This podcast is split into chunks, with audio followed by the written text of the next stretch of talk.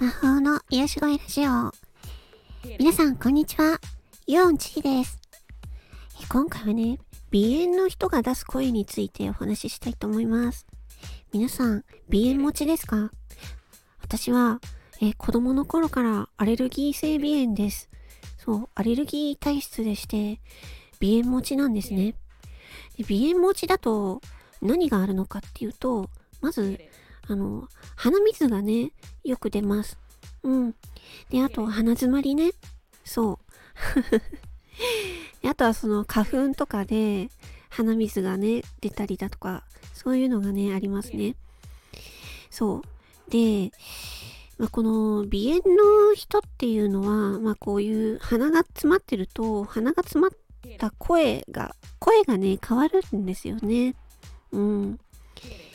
で、あの、まあ、プロの方でも、プロの声優さんとかでも、まあ、鼻炎の方もいらっしゃると思うんですけれども、このね、鼻炎の人で鼻が詰まってる場合に、この声をね、出すときって、鼻が詰まってると、鼻の穴が詰まってるっていうことなので、鼻呼吸ができないんですよね。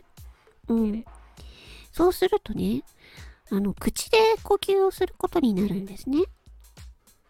そうすると、口で、こう、息を、とね、吸う音がね、えー入っちゃうんですね、音にね。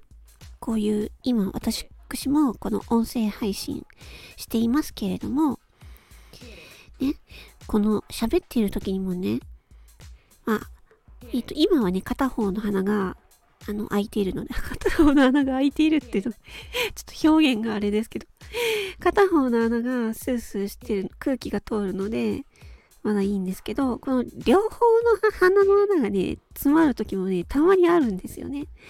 そういう時って、あの、鼻で、こう、空気が吸えないので、口で空気を吸って、息をだ、あの、声を出すということになると、そう、今みたいね。こうやって、声で息を、違う違う、口で息を、こう、吸い上げる音っていうのが、この録音の中に入ってしまうわけです。でそうしますと、えーポイスドラマとかね、声劇とかの場合に、それがね、良くないんですよね。うん。なので、この、だから鼻炎持ちだと本当に大変だなってね、今すごくね、実感してます。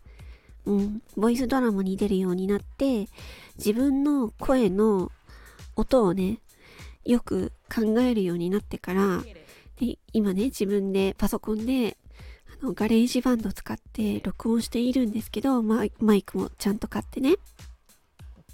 で、この、あのーソフトを使ってみると、この音の波形が出るんですけど、その時に、自分の声を発する時に、っていうね、こう、口で息を吸っている音がね、入ってるのが見えるんですよね、波形で。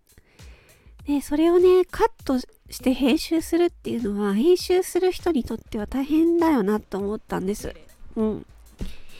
だから、ね、ちょっとね、鼻炎を、鼻炎持ちの私にとっては、まあ、この鼻炎のおかげで鼻が詰まったような声が簡単に出せるっていうのはあるんですけれども、まあ、デメリットもやっぱりあって、口呼吸になるっていう。口呼吸になることによって、この録音、声を録音するときに、口で息を吐いたり吸ったりっていう音も入ってしまうノイズなんですよね。それは、ボイスドラマとかにとってはね。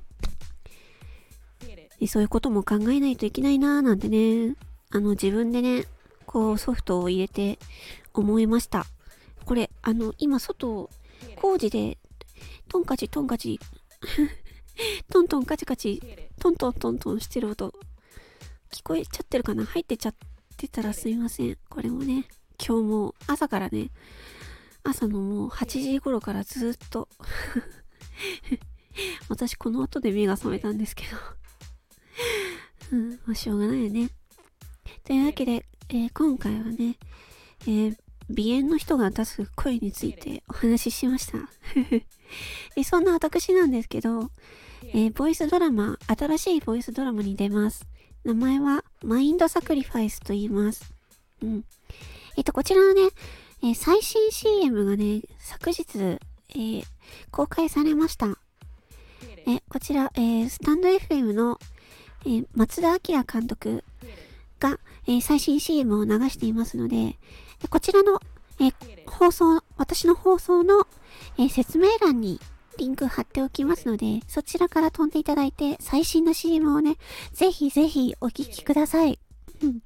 私のね、私は、えー、8歳の少女役の、を演じております。えー、CM でもその声が流れておりますので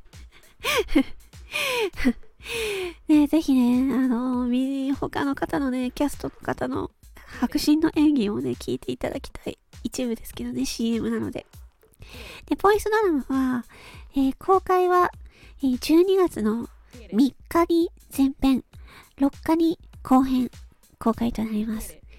あのね、めちゃくちゃ長いボイスドラマなので、もう映画みたいな、もう、ものすごい壮大な、本格的な、えー、ボイボイスドラマ、ラジオドラマになりますので、もうぜひぜひね、あのー、皆さんに、この、迫力をね、聞いていただきたいなと思っています。どうぞよろしくお願いします。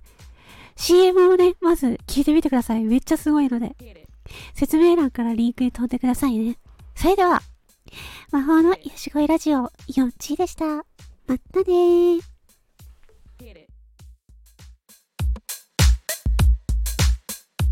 Get it.